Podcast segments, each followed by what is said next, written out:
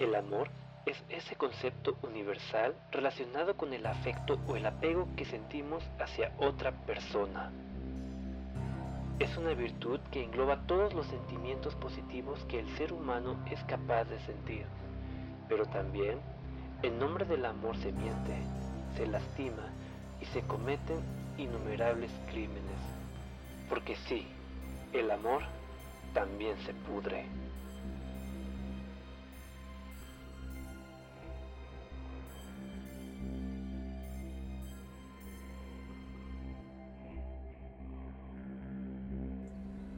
Muy buenas noches, sean todos bienvenidos a un nuevo episodio de Expediente Terror, este podcast dedicado a todo lo relacionado con el terror, la fantasía y la ciencia ficción. Algo está pasando que hemos tenido bajas en los últimos días, no sé por qué. Yo creo que Fernando y Joseph se caen gordos porque la semana pasada solo vino Fernando y esta semana solo vino Joseph. ¿Qué pasó aquí? ¿Qué onda, Joseph? ¿Cómo estás? ¿Qué onda, Esteban? Muy buenas noches para ti, buenos días, tardes, mañanas, no sé lo que sea para quienes nos estén escuchando. Pues no, no quiero desmentir esas difamaciones. Entre Fer y yo hay una muy buena relación. No sé qué ha pasado últimamente. Bueno, en mi caso, pues tuve un pequeño viaje por ahí y no pude, lo tuve el día de la grabación, entonces no pude estar presente. Todavía no he escuchado qué tanto hablaron de mí en el capítulo, no tengo la oportunidad de escucharlo, pero pues Nada ya, malo. ya veremos y en el siguiente capítulo pues, des- desmentiré todo lo que hayan dicho. ¿eh? Si es que fue muy malo. Y también nuestra otra gran faltante, Sandra, quién sabe en dónde estará. Seguirá abducida, yo creo. Sí, oye, está, está raro, ¿eh? Y curiosamente faltaron los dos el mismo día ahí. No, pero con Sandra la última vez que vino fue con el tema de los ovnis. De hecho, platicaba con Fernando la semana pasada Ajá. Que fue abducida y o se la llevó el gobierno y no nos la han regresado. Yo creo que fue el gobierno, ¿no? De, eh, se dieron cuenta que Sandra reveló información muy este, confidencial y probablemente debe estar Sí. por ahí encapsulada en el área 51 o algo por el estilo. Bueno, esperemos que se encuentre bien en cualquier galaxia, planeta o subsuelo en el que se encuentre. Un saludo para los dos, si es que nos están escuchando, ¿verdad? Ya, ya amenazó Fernando de que sí nos iba a escuchar. Digo, no nos escucha.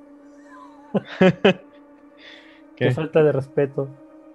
Es, es que es difícil escucharte, ¿eh? No, no creas.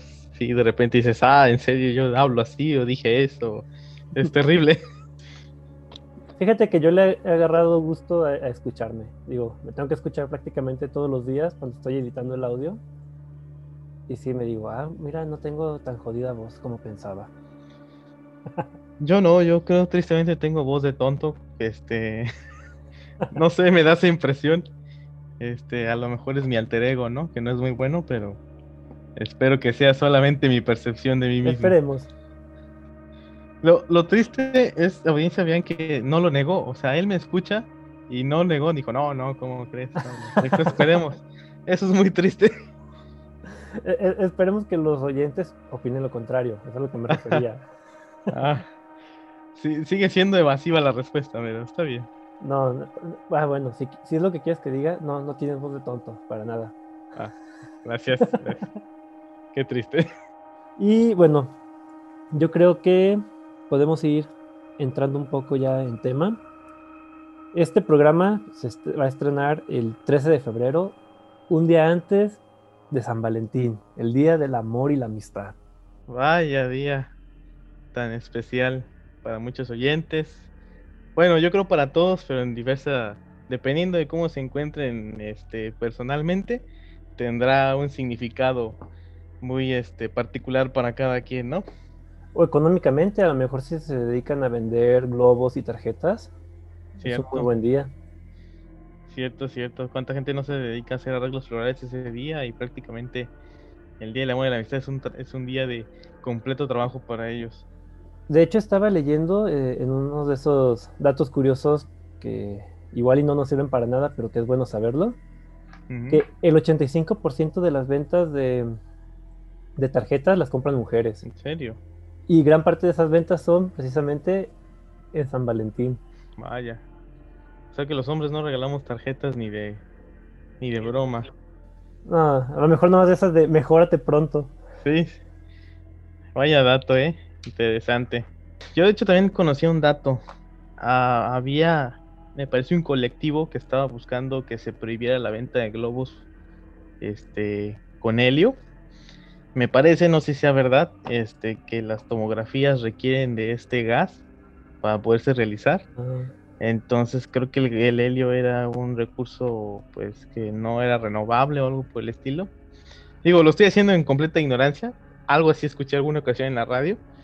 Y pues obviamente este propósito supracapitalista deben de rellenar los globitos con helio para que floten, pues era considerado este una forma muy innecesaria de, de desgastar ese valioso recurso, ¿no?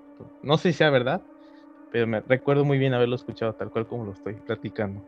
Fíjate que para mí tendría más sentido que fuera por ambientalistas con esto de los plásticos y que los globos al final de cuentas terminan ahí flotando en el aire y aterrizan en el mar o algo así. Sí, es, es, es también, ¿no? Muy probable. Sobre todo cuántos globos no se les van de entre las manos a los enamorados. Tan enamorados no estaban entonces. Sí.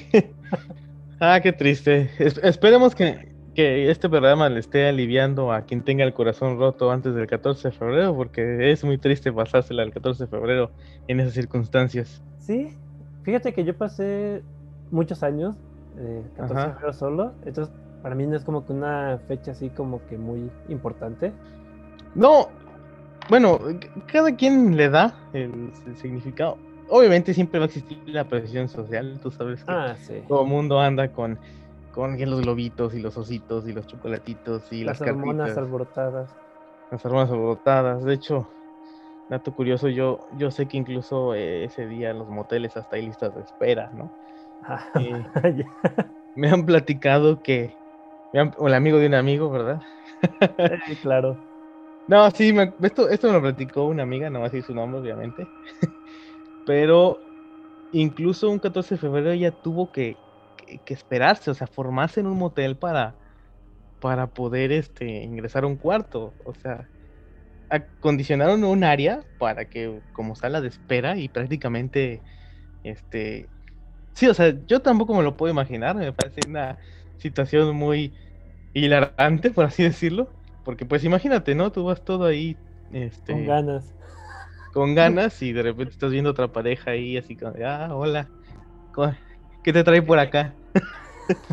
Fíjate que de por sí el tema de los hoteles es algo bastante curioso porque uno nunca sabe qué personas durmió, durmieron ahí antes que uno. No sabe si mataron a alguien, si murió alguien ahí en la, en la misma cama en la que estás durmiendo. Y en los moteles es, es peor porque prácticamente alguien estuvo ahí 30 minutos antes de que tú llegaras. Sí, no, y además también no sabes qué estándares de limpieza tengan, o si realmente, en este caso digo, pobre de las, de las señoras que, o las personas, no quiero decir que sean señoras, o las personas que hacen el aseo, realmente si estén de hueva, ¿no? Y ya no quieren hacer el trabajo, y lo hagan a la y se va, o sea, es, bastante complicado. Y luego, bueno, seguro escuchaste la noticia de aquí, aquí en Guadalajara en un motel. No recuerdo en cuál fue, creo que en el de Los Cubos, que Ujú. encontraron una persona muerta con una motosierra, Órale, o sea, el estilo, este, masacre en Texas y todo. casi, casi. Pues digo, entiendo, no sé, este, que alguna filia rara que saliera mal, pero una motosierra. Y fue una noticia, o sea, sí, sí ocurrió. Para los que no sean de México, sí pasó, aquí en nuestro rancho. Pues, pues, de hecho seguido, ¿no? Yo, yo, yo sí tengo esa como percepción de que seguido en los encabezados del periódico veo noticias referentes a los moteles, o sea, que rescatan menores de edad, que, o sea, que pasan muchas cosas. Hace poco, hace unos que 7, 8 días, salió la noticia de que encontraron una chavita de 13 años junto con otras 7 menores de edad ahí en un, en un cuarto de motel con un tipo de 20 que las estaba como cuidando. No manches, sí, sí, sí lo creo, o sea, realmente son, son lugares, este, y pues se prestan para muchas cosas, ¿no? Hasta, hasta como para hacer un podcast de Hoteles y moteles. Hoteles y moteles, historias, leyendas, este, Y, y luego el rumor de las camaritas en, en, en ambos. cámaras, sí cierto, ¿no? Te conviertes en actor porno y de repente ni lo sabes, ¿no? ya sé. O sea, no, no, no tienes regalías por esos, este, videos que venden en Tepito, en San Juan de Dios, ¿no? En moteles de Tlaquepaque y cosas así. Habrá que ir a buscarse uno. A ver. ya sé.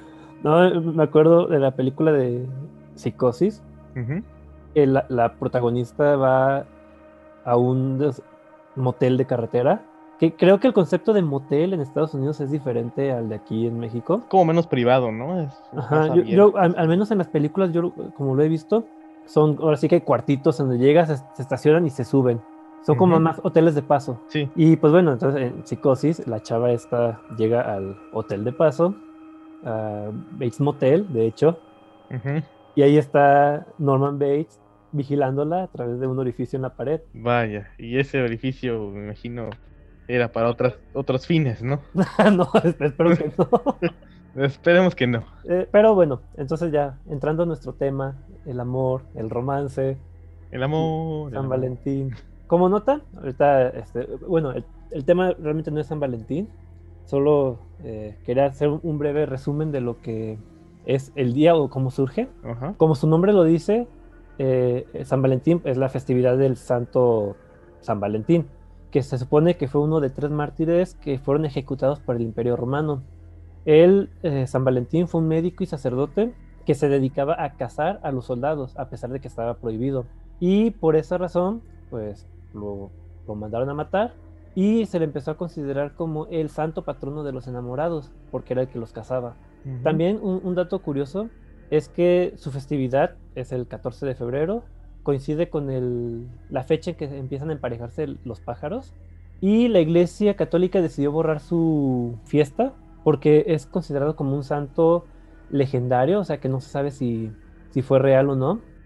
Porque incluso, bueno, ya lo platicamos en, el especial de, Navidad, era muy común que la iglesia se apropiara de otras fechas importantes de, de las religiones que iba exterminando a su paso. Y resulta que hay un dios nórdico, Bali, hijo de Odín, que se le representaba como un arquero. Y su fecha, o sea, su fiesta era precisamente en febrero y estaba considerado como el dios o sí, el, dios que despertaba los sentimientos tiernos y era el patrono de los amantes. Y era un arquero, entonces ahí también viene también la, simbología, ¿no? E, es, curioso porque, digo, en el caso concreto de Cupido, este, creo que desde los griegos, ¿no? Ya lo representaban, pero le, le asignaban el nombre de Eros. Eros. Y es que al fin de cuentas también los dioses romanos pues, son una derivación casi casi de los griegos.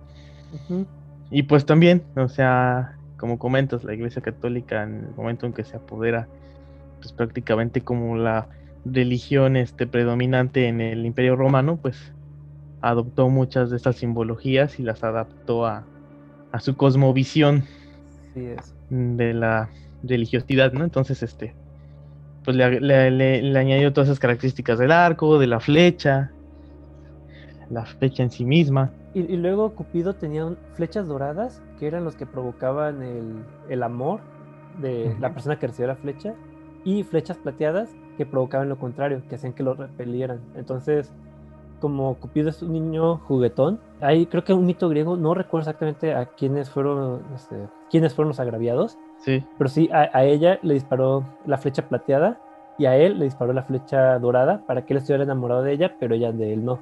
Vaya. Nomás por puro capricho. Ya, ya saben a todos nuestros oyentes, si tienen un crush y no los pela, pues fueron flechados con la flecha del color equivocado cada uno de los dos. Ya sé.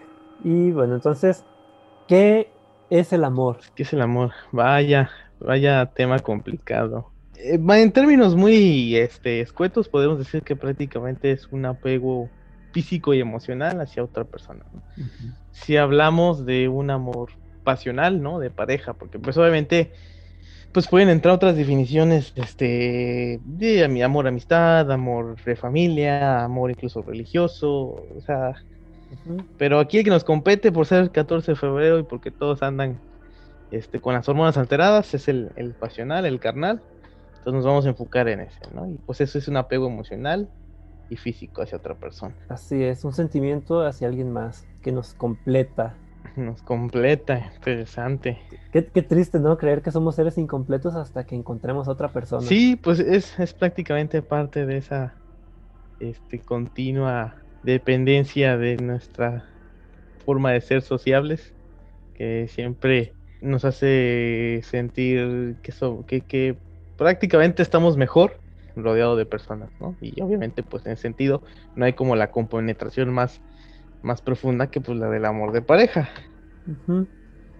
De hecho, hay un mito griego eh, que me gusta mucho.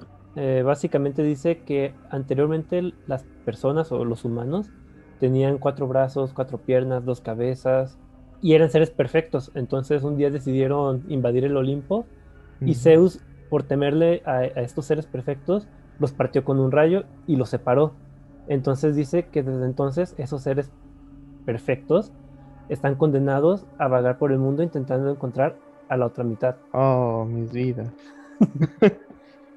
Está muy chido, me gusta mucho cómo las mitologías tienen una explicación mágica para todo. Sí, sí, es, es, eso sería prácticamente la visión este, griega del amor, el, bueno, la visión mitológica griega del amor. Pero pues también podemos dar otros enfoques, ¿no? desde la perspectiva científica, ah, claro. espiritual, eh, artística. De hecho, desde la perspectiva este, darwiniana, según estaba influenciada por dos aspectos, que era el egoísta y el altruista. Y obviamente la parte eh, que nos compete, pues eh, prácticamente definía el amor pasional como una, una, cuestión egoísta, ¿no? En la que el ser humano buscaba la conservación de la especie a través de la reproducción sexual y la cooperación para poder este, seguir continuando con el legado de la descendencia. Obviamente, pues ya ese es un, ese es una, un, un término pues muy, muy frío del concepto, ¿no? Bastante. Digo, para todo lo que conlleva, porque pues obviamente en nombre del amor se cometen muchas, muchos crímenes y cosas aterradoras. Eso sí, pero es que incluso viéndolo como tú dices desde un punto de vista frío, esa necesidad de sentirse querido por, por otra persona, digo, en sí por sí sola no está mal, pero llega un momento en el que se convierte en una obsesión. Y el rechazo de, otras personas hacia uno, muchas personas lo toman mal. Hace poco estaba leyendo sobre un asesino, que no, es asesino serial, porque, bueno, sí, mató a mucha gente, pero la mató todas en un mismo tirón. Entonces, este, este chavo era, es hijo, era, porque se mató, de un director, el, que hizo unas escenas para los Juegos del Hambre, de hecho y él estaba obsesionado con tener relaciones con otra, con una mujer. Era tanta su obsesión que terminó matando a personas que ni la debían ni la temían. Vaya. Y él eh, se sentía un ser supremo, él decía que porque nadie lo quería si él era perfecto, si él era el chingón, porque sus amigos sí tenían relaciones sexuales y él no. Entonces él sentía que las mujeres tenían que acostarse con él nomás porque era él. Como era hijo de un este, director relativamente famoso, él pues, se sentía en las nubes y decía, ah, ¿por qué si yo tengo mi supercarrazo del año, por qué nadie quiere conmigo? Y escribió todo un, libro, más de 100 páginas creo, de todo lo que sentía y todo lo que planeaba hacer y cómo este, iba creciendo su, odio hacia las mujeres.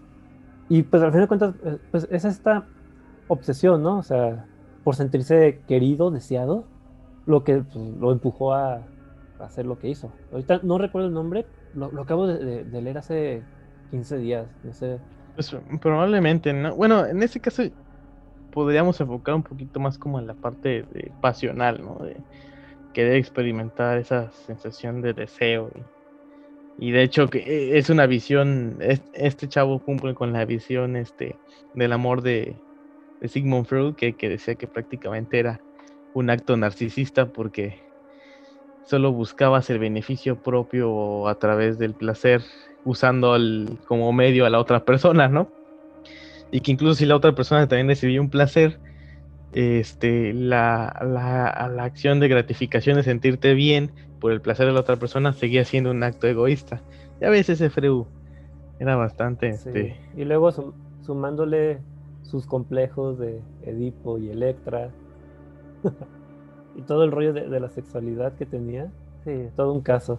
Todo un caso, pero sí, bastantes cosas ocurren. Dicho, hay, gente que incluso en nombre del amor, pero no desde una perspectiva de, de, apego emocional, sino de una perspectiva de arte, cometen también atrocidades, ¿eh? O sea, no sé si también supiste del famoso este caníbal poeta mexicano. Sí, llegué a escuchar en su momento.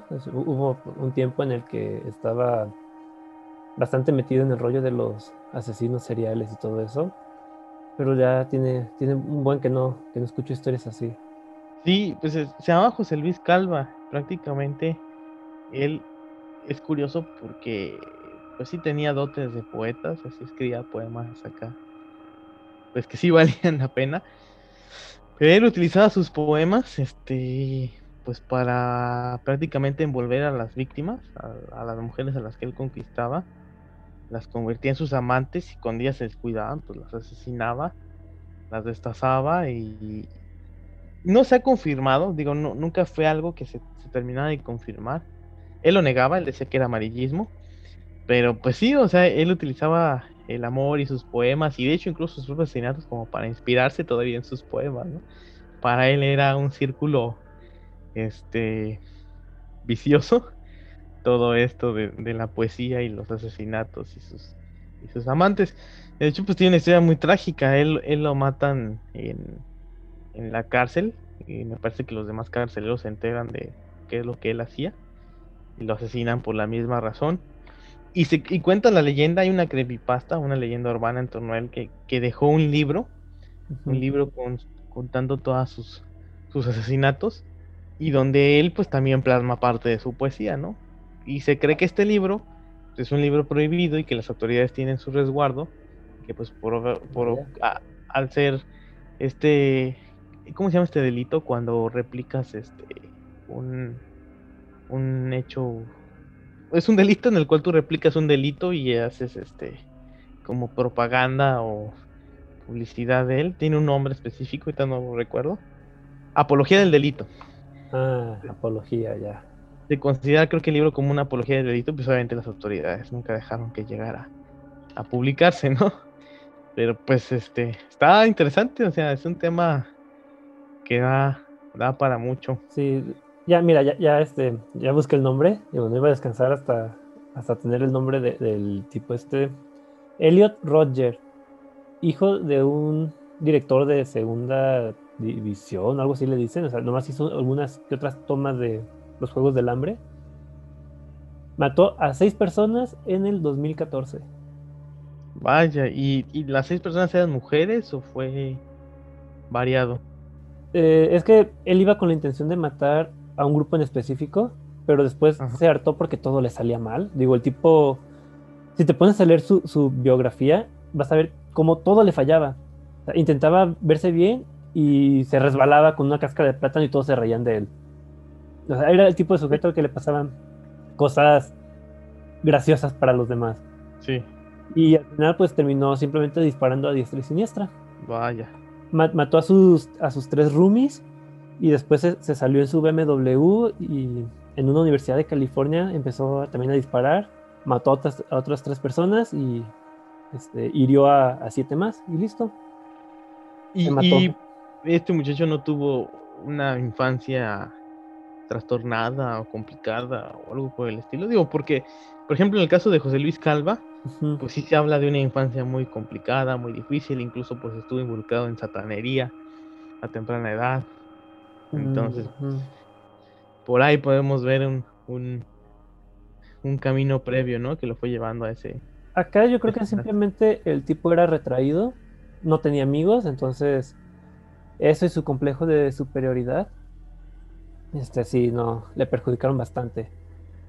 Pero bueno, entonces aprovechando que, que estamos en estos temas, en teoría se supone que el amor debe ser un sentimiento bonito. En teoría. Pero hay ciertas cosas que lo van pudriendo por dentro. Sí, es que, pues, sin temor a equivocarme, pues yo creo que es prácticamente el, de todas las emociones que sienten las personas, el ser humano, pues la más intensa, ¿no? Entonces, obviamente, al ser un, este, algo, algo tan intenso, pues probablemente cuando no es, este, eh, correspondido o cuando se mezcla con otro tipo de patologías o de problemas o de complejos, pues puede caer en terrenos peligrosos y despertar otro tipo de sentimientos más tóxicos, cancerígenos, graves, ¿no? Sí, es que, bueno, para empezar, lo que ya habíamos mencionado, la obsesión por la otra persona. Sí. Y eso es desde antes de que se tenga una relación, si, es que llegaran a tener estas dos personas. Pero después vienen los celos. O sea, ¿cuántas personas no han matado a sus parejas por celos? Por celos, eh. sí, y de hecho es un tema bastante, pues, común, ¿no? Yo, yo, yo digo que hasta peligroso porque siento que hay como partes o, fracciones como de las personas que como que hasta lo ven como normal, ¿no? Hay gente que dice incluso que si no te cela no te quiere y cosas por el estilo. Y dices, Dios, o sea, no. Y fíjate que sin temor a herir susceptibilidades, creo que hoy en día pasa más en, mujeres. ¿eh? Siento que las mujeres hoy en día son más aprensivas en ese sentido que, que los hombres. ¿Cómo? Y siento que hoy en día se da más la parte de los celos como un poco más tóxicos en mujeres que en hombres. Como que los hombres son como más ah, eh, desinteresados, podría decirse. Y a veces esa parte provoca como una reacción opuesta en mujeres y las siento como más predispuestas a ser celosas que, los hombres. Creo yo, ah, es una... Quizás sí, pero también creo que los celos de los hombres son los más peligrosos. Más bien, fíjate, creo que no estoy explicando bien. Creo que socialmente está más aceptado que una mujer sea celosa y no pasa nada que un hombre, pero ambas son muy este, peligrosas, por así decir. Sí, yo, yo siempre he creído que al final, digo, uno sabe con quién está y sabe a lo que se atiende. Sí. Yo, conozco personas, digo, no, obviamente no vamos a, ventilar a nadie, pero que conocieron a sus parejas siendo que sus parejas estaban casados con otras personas, con alguien más. Sí. Entonces es como decir, bueno, entiendo que sea celosa porque así lo conociste a él. Entonces ahí sí se entiende que, sean celos. Cuando una relación tiene confianza y, y saben ahora sí que, que no que, no hay nada turbio en su relación, no, no, sé cómo explicarlo. Creo que con eso, con la confianza, simplemente no hay razón para estar celosos. Sí. al final, los celos son más que nada eh, en personas inseguras y que saben que pues, su pareja, su, su novio, su novia, esposo, esposa, tiene lo suyo, digo. Este, muchas veces se tiene la costumbre de creer que, que, ay, no, es que esta vieja está loca porque tiene celos de, la amiga de, del marido. Digo, ah, pero por algo, digo, los celos no son de la nada. Digo, algo tiene que haber ahí para que esta persona esté celosa. Ponle que a lo mejor es culpa de ella que estuvo con él cuando estuvo casado, o él que así es, que, no puede mantener una relación con una sola persona y necesita estar con muchas. Pero al final, pues la culpa es de los dos, está el que recibe los celos y el que los emite. Sí, digo, generalmente dentro de lo que vendría siendo personas, eh, digamos, este, emocionalmente sanas, pues podría ser que los celos tienen una, justificación, ¿no? O un antecedente, ¿no? Algo que hace que pues esa, esa duda, esa, esa incógnita, pues siempre esté presente y que las personas actúen de esa forma. Pero yo creo que sí hay también casos en los que simplemente es una situación ya. Ah, claro, sí, o sea, hay de todo. Y, y sí te engañan, digo, obviamente, y creo que la parte tenebrosa del amor, ¿no? Yo creo que todos cuando buscamos llamar la atención de alguien más, este, o estamos empezando una relación, pues todos dan una mejor, la mejor cara de sí mismos a la otra persona, ¿no? Pues quieres de algún modo quedar bien. Este, quedar bien. Y creo que esa es una parte peligrosa, porque realmente no sabes qué tanto la otra persona realmente está siendo tan diferente de lo que realmente es. En ese lapso se escondan muchas cosas muy raras, ¿no? Sí, pero bueno, también hay un dicho que dice que nunca terminas de conocer a una persona. Eso es cierto. Yo creo que la confianza sí tiene que ser un factor clave en una relación. Sí. Si algo, o sea, un suceso, por más mínimo que sea, resquebraja esa confianza, ahí ya valió. Sí, sí, eso es, cierto, ¿no?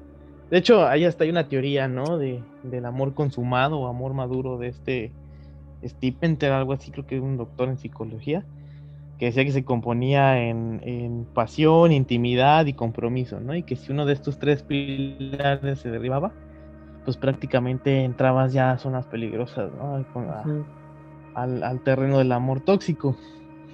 Y aunque es cierto, no, nunca terminas de conocer a una persona, este, sí creo que cuando estás en esa etapa de, de, con reconocimiento, los primeros eh, periodos de una relación, sí se corre el riesgo de que de repente te involucres con gente que no sabe ni qué onda. Sí. De hecho, este, ahorita con eso de los celos, traigo aquí un, un caso famoso de hace ya bastantes años. Fue una actriz, Dominique Dunn, que quizás la recuerden por haber sido la hermana de la niña protagonista de Poltergeist en la película. Ah, Ella tenía un novio, John Sweeney. Eh, se conocieron, salieron, ella se dio cuenta de que realmente él no era como decía ser, él la golpeaba. Incluso en, su, en una de sus últimas entrevistas, en la que ella interpretaba a, una chava que estaba siendo golpeada, ella llegó con moretes al programa de televisión y nadie dijo nada porque creyeron que era por su papel.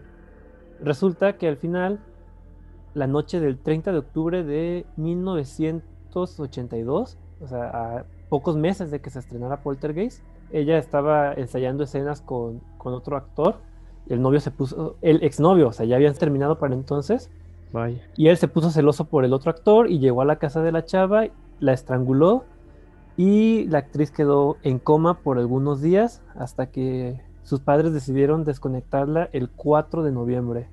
Oh, sí, sí fue. E, e, el, otro, el otro chavo, el otro actor, eh, pues llamó a, la policía, le dieron creo que seis años de prisión al, al, exnovio y creo que ahorita se este, sigue vivo y se cambió de nombre y y ya vive como si nada. No, pues qué la onda, ¿no? Imagínate. Y por celos, o sea, solo porque la chava era actriz, su carrera estaba despegando y estaba actuando con un galán de la época. Pero, bueno, o sea, imagínate, pues prácticamente acabó con una vida, este, por un arranque, ni, ni siquiera ya era su novia, ella lo había terminado, o sea, o sea, Sí, ella se dio cuenta de lo que era y el tipo le valió y siguió buscándola hasta que, pues, terminó matándola que bueno, es, es parte de la historia de, la maldición del elenco de esa película, ¿no? Que hay, hay muchas historias alternas en torno a, a, todos los actores que participaron en esa producción. Muy interesante. Fíjate. De, hecho, creo que ella está enterrada en el mismo cementerio que la otra, que la otra niña, la, la, la niña güerita, la protagonista de Poltergeist. Sí. Fíjate, vaya. No, esa película, creo que Poltergeist tiene más este misticismo en torno a lo que rodea la película que en sí a la película misma. Creo que se ha hecho más grande con el tiempo por, sí. por, el entorno que por sí misma. De hecho, hace poco sí estuve leyendo sobre la maldición. Y aunque sí hay cosas que dices, ah, no manches, esto sí está como que medio raro. Pero hay otras que, que, dices de plano, ah, esto lo hicieron para colgarse de la fama de la película. Por ejemplo, una anécdota que contaba el, director del remake. O sea, del remake diciendo que, en su película también pasaban cosas raras. Dices, ay, no manches. Y digo, remake malo, ¿no? Para, colmo. Sí, fíjate que no hubiera sido tan malo si no hubiera tenido de referencia a la original. Que ha envejecido mal, la, original, la verdad. La vi hace poco, vi los dos, este, la original y el remake. O sea, la, nueva no, tiene tan malos efectos, pero sí se queda como que a la sombra de, de la original la original. Sí, digo, ese es el problema. Yo también creo que ha envejecido mal Poltergeist, ¿no? Tecnológicamente como que muchas cosas se ven muy fácil ya para hoy en día. De hecho, creo que la escena que más me gustó fue cuando empiezan a salir los esqueletos de, la piscina. Y es porque son esqueletos reales. Sí, sí. Entonces ahí no, se nota así como que el efecto de computadora malo, como con los fantasmas que se ven en, en las, escenas de, la casa. Y, caso contrario, por ejemplo, lo que pasa con el resplandor o el exorcista, ¿no? Que hoy en día todavía ves los efectos, ves la postproducción. Ah, sí. Y, pues realmente se ve impactante, o sea, no. Ha pasado los años y no pierden ese efecto. Este, tienen una estética muy impresionante. Es así. Yo creo que es porque no, abusaban de, de, de los CGI del CGI primitivo de qué? ¿De los 80s, 70s? Sí, como Terminator. Fíjate que yo me acuerdo, bueno, en paréntesis, en algún momento Terminator, no me acuerdo si la 3 o la 2, que parece el cyborg que es este como de plastilina metálica. el que atraviesa las paredes, ajá, que es como el líquido. Ajá, que, que, está como, creo que es de una cárcel, una prisión, y atraviesa. me acuerdo que, que, en su momento era considerado, wow, super efecto, ¿no? Y era súper impresionante. Y hoy en día lo ves y dices, esto se ve chafísima, o sea, no se la crees ni... Sí, en ese sentido yo creo que es un acierto lo que hacen, por ejemplo, con las películas de Star Wars. Que ya ves que en cada reedición que sacaban en DVD, Blu-ray, le agregaban cosas digitalmente. Sí le modificaban otras, eh, le, agregaban personajes a que no estaban originalmente. Bueno, yo, en parte es un acierto, pero también qué mala onda que no respeten la idea original. Sí, sí, es que es complicado, ¿no? Cuando quieres expandir un universo de algo que tiene demasiado tiempo, pues mm. necesariamente vas a tener que hacer cosas de ese tipo, ¿no? Pues sí. Pero bueno, volviendo al amor tóxico, porque nos estamos desviando del tema. ¿Qué podemos definir como amor tóxico? Ay, un amor podrido, un amor en el que realmente ya no hay amor. Una, Puede ser, por ejemplo, una pareja que está junta más que nada por costumbre, por los hijos, tan común hoy en día. ¿Cuántas historias, cuántas leyendas no hay de esas, no? De, ya sé. de amor por obligación o porque hay lazos, incluso por inversión. Yo he escuchado todo ese concepto. Estoy, estoy con tal persona por inversión porque ya tenemos tales cosas juntos y así, si nos separamos, o, armaría un... Tristemente, también algo que se da aquí en México y en otros países, eh, casan a, las niñas con personas mayores que prácticamente las venden por un par de vacas. Sí. Dices, no, no manches. Y sobre todo en, en, estados del sureste. Eso, bueno, como aclaración, yo no considero que sea amor, más bien siento que es una relación tóxica desde el inicio porque yo creo que, para empezar, está mal que, que casen a una niña y para seguirle, muchas veces los hombres con las que la casan no es como que el, mejor ejemplar eh, masculino que haya. No, no, suelen ser personas que ven como propiedad a las, a las pobres niñas y prácticamente pues también las hacen pasar por cuestiones este, sexuales que pues ellas, eh, o sea, ni nos imaginamos, muchas situaciones, ¿no? Entonces, este, sí, bastante complicado esa situación en México, creo que también daría para hacer películas de terror. Las famosas usos, y costumbres de algunos lados son, son de miedo. En, ese tema, ¿no? En otro pueden ser diferentes. Pero este sí, un amor tóxico también aquel en el que se desarrolla una super, una super dependencia emocional hacia la otra persona. Ay, sí. O sea, el, el, el, el, hecho de que yo creo que debe ser muy terrorífico que no te puedas separar de alguien porque esa persona te amenace con hacerse algo.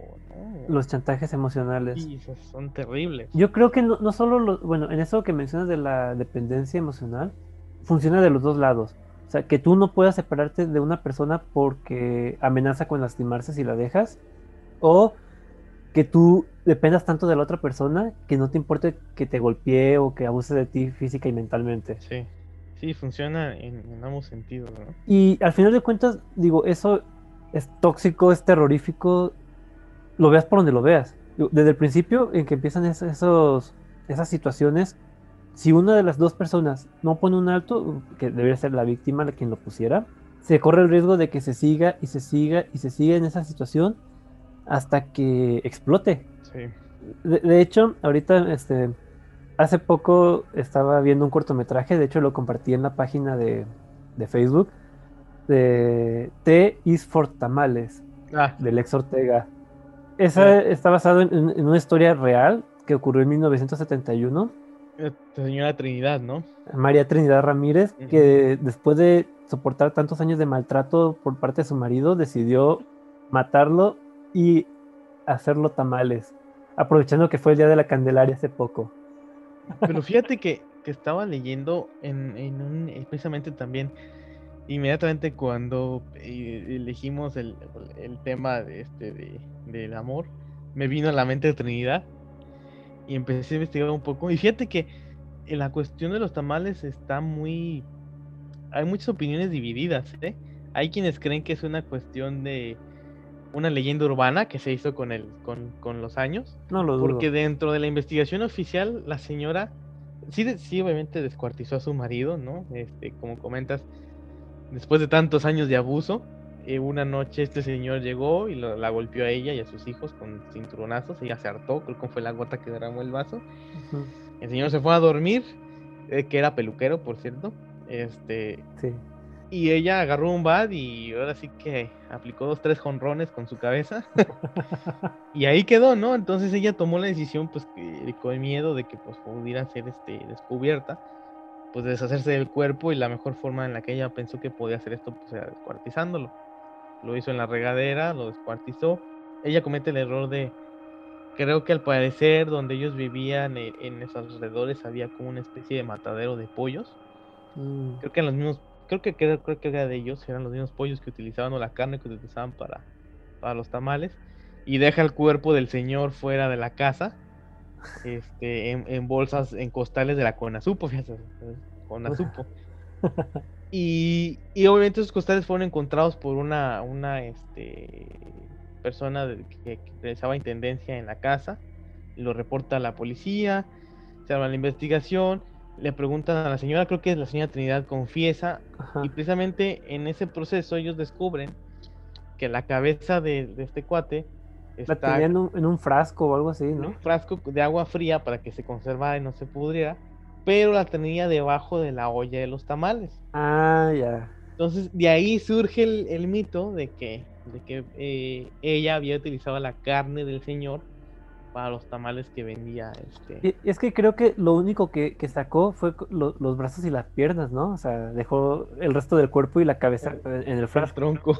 No, sí, es, digo, de todos modos es, da para mucho morbo, ¿no? Dices, pues una tamalera. Fu- ¿Fue ella la, la que decían que, que le dio los tamales del esposo a, a- a- a la suegra? Creo que sí, ¿eh? O sea, bueno, obviamente eso ya, ya entra dentro de la leyenda, pero Vivienda. es este mismo caso, ¿verdad? Sí. De hecho, eh, dato curioso, creo que se los había comentado Fred a ti. Esa historia sirvió de inspiración para Juan Moctezuma, este también otro director, este cineasta mexicano ya. controvertido, para una película que dicen que está, está perdida, que se llama El alimento del miedo, Ah, sí, cierto, sí nos habías dicho.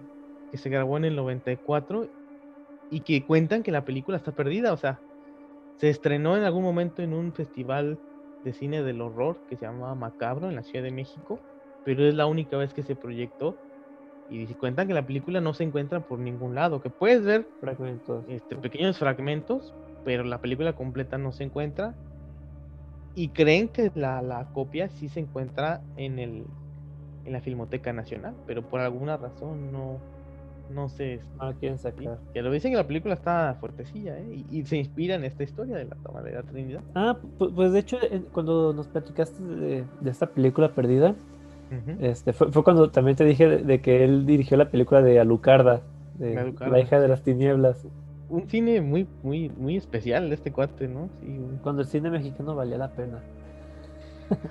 sí. Nada, todavía lo vale, solo es cuestión de buscarle. Sí, la verdad es que las películas mexicanas que valen la pena no les dan la promoción adecuada. De, de- de hecho, a ver, retomando el tema de lo de la tamalera, bueno, que entre comillas que sea tamalera o no, o bueno, que haya hecho tamales con el marido, ¿podrías culparla?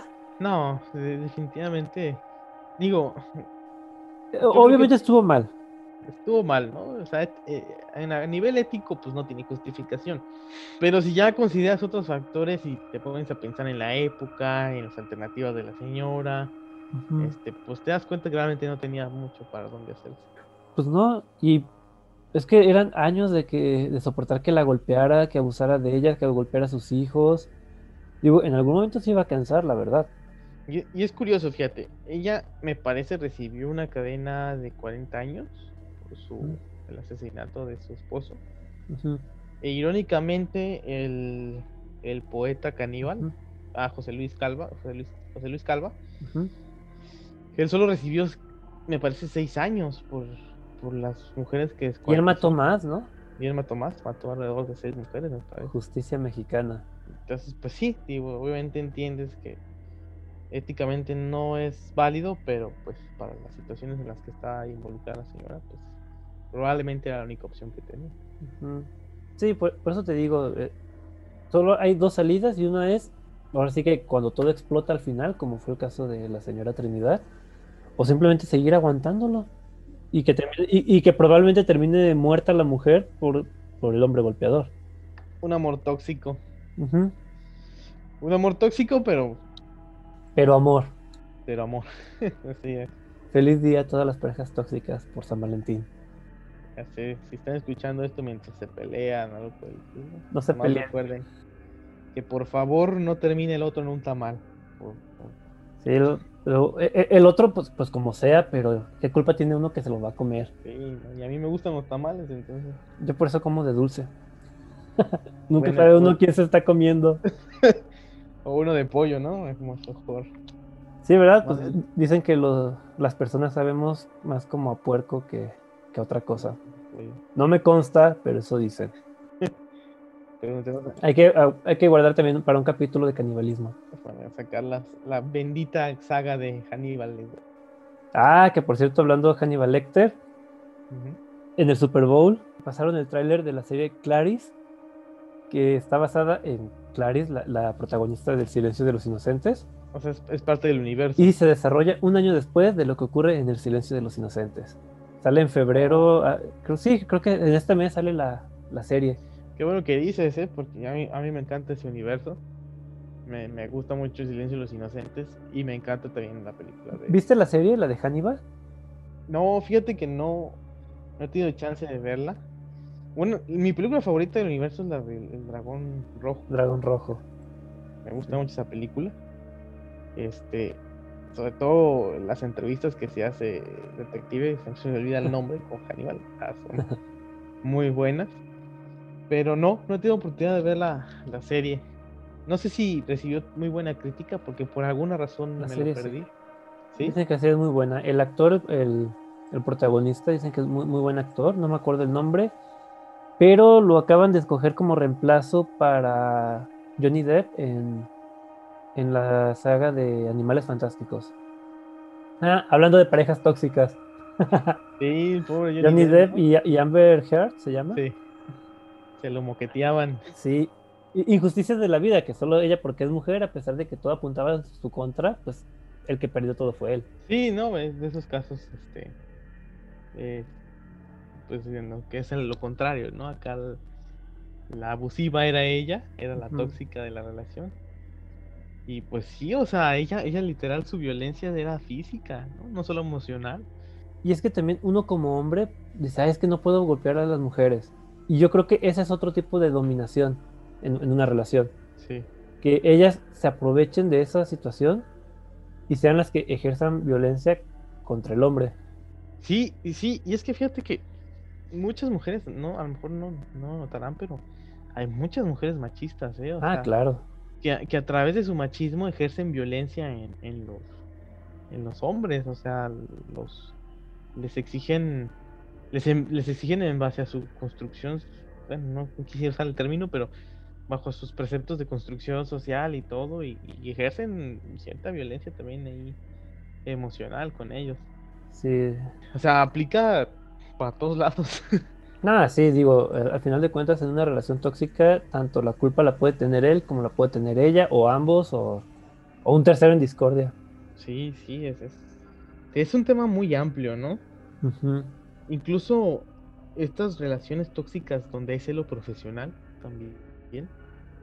Sí. ¿no? Donde de repente eh, una de las, de las dos personas en la relación empieza a tener mejores, pues, eh, mejores logros profesionales y la otra persona le dan celos, ¿no? De hecho, creo que eso es más común así que en, los hombres, ¿no? Que digan, ah, es que yo soy el hombre, yo soy el que debe aportar dinero a la casa y que se sienta ¿Cómo va a ganar más ella que yo, no? Ajá, exactamente. clásica frase.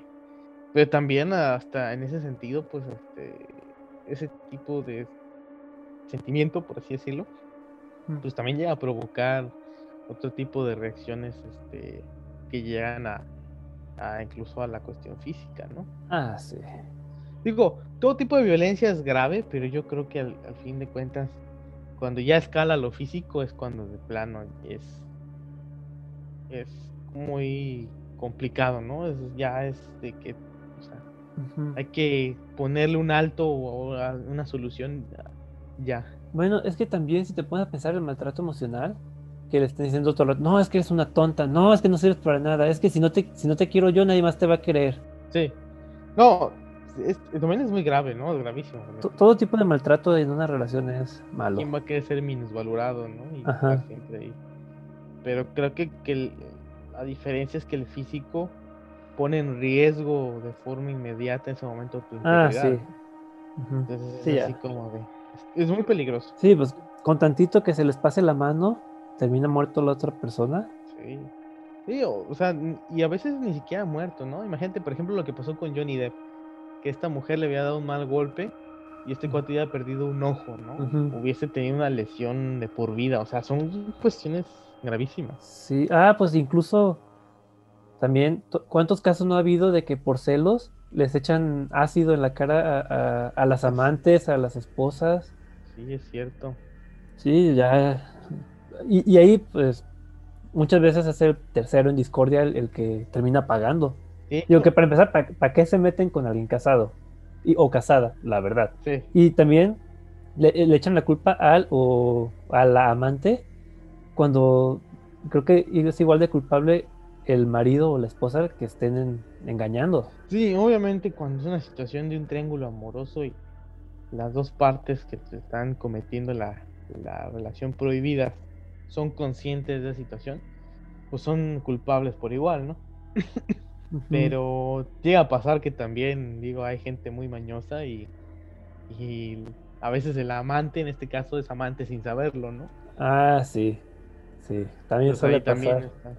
Pero ahí está, pues, así que en el poder de- del amante decir, ¿sabes qué? Pues es que yo no sabía, perdón, este, no confíes en, en esta persona. Este, yo, yo no quería, que, no sé, lastimarte. Dice, Y ahí, ahí la dejo yo. Pero también Sí. muchas veces es tanta también su obsesión que dices, ah, no, me- que termine con, con su pareja y que se venga conmigo. Sí, de hecho suele pasar, ¿eh? O sea, yo he conocido casos de personas que de repente, pues alguien las acorta, sobre todo pasa mucho con mujeres, la verdad, yo conozco más casos de hombres que suelen hacer eso, ¿no? Engañan a la- las muchachas, las acortejan y de repente las enamoran y ellos se venden como que están solteros, todos se involucran demasiado, y ya cuando se dan cuenta, pues están casados, ¿no? Entonces, chin, ¿y ahora qué? Y pues, eh, ¿Cómo llegué aquí? ¿A qué vine? Ajá, como yo venía por un este un café gratis, ¿no? Sí. pues son, son casos graves, ¿no? Porque también incluso en un arrebato de rabia de la otra persona, pues no sabes qué te pueda pasar. Y también algo que tiene mucho que ver aquí, pues es la inmadurez de las personas. Tanto de- del que cree que nadie se va a dar cuenta de que está engañando a su pareja, como de la pareja o, o la persona que, que está ahora sí que nomás por conveniencia con el con- con su novio o novia, o el tercero en discordia. Digo, una persona madura yo creo que encuentra la manera de solucionar las cosas, pero el problema es cuando uno es maduro y los demás no, o ninguno es maduro, o digo, ahí la, la combinación de factores sí son los que terminan perjudicando todo. Pues es, es, es muy complicado. Fíjate que precisamente hablando de eso de que de repente ya están metidos en la relación y se dan cuenta tarde, yo creo que también, digo, las personas deberían ser un poquito más, digo, es difícil, ¿no? Obviamente es muy fácil decirlo desde la posición en la que estoy, ¿no? Pero yo creo que también cuando de repente, digo, sales con alguien, te dice que es soltero y de repente te das cuenta que estuvo, que, que te estuvo mintiendo, pues dices, oye, pues es que esta persona no es lo que yo creí que me estaba enamorando, ¿no? Entonces, ¿qué sentido tiene Pues estar con alguien así, corto y se acabó? Pues, ha sido una mentira. Pero hay mucha gente que no, o sea, lamentablemente desarrolla esa dependencia emocional y ahí se queda con, con todos los sinsabores que pueda representar, pero se queda ahí, que pues ya está emocionalmente vinculada a esa persona. ¿no? Yo creo que debería ser más fácil cortar el lazo, pero así pasa. Pues sí. Pasan demasiadas cosas.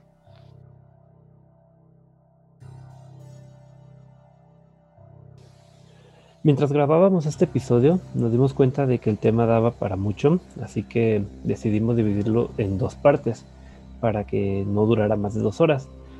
Así que si llegaron hasta aquí, solo me resta invitarlos a que nos escuchen en Anchor, Spotify, Apple Podcast, Amazon Music, YouTube o en su plataforma de preferencia todos los sábados en punto de las 8 de la noche.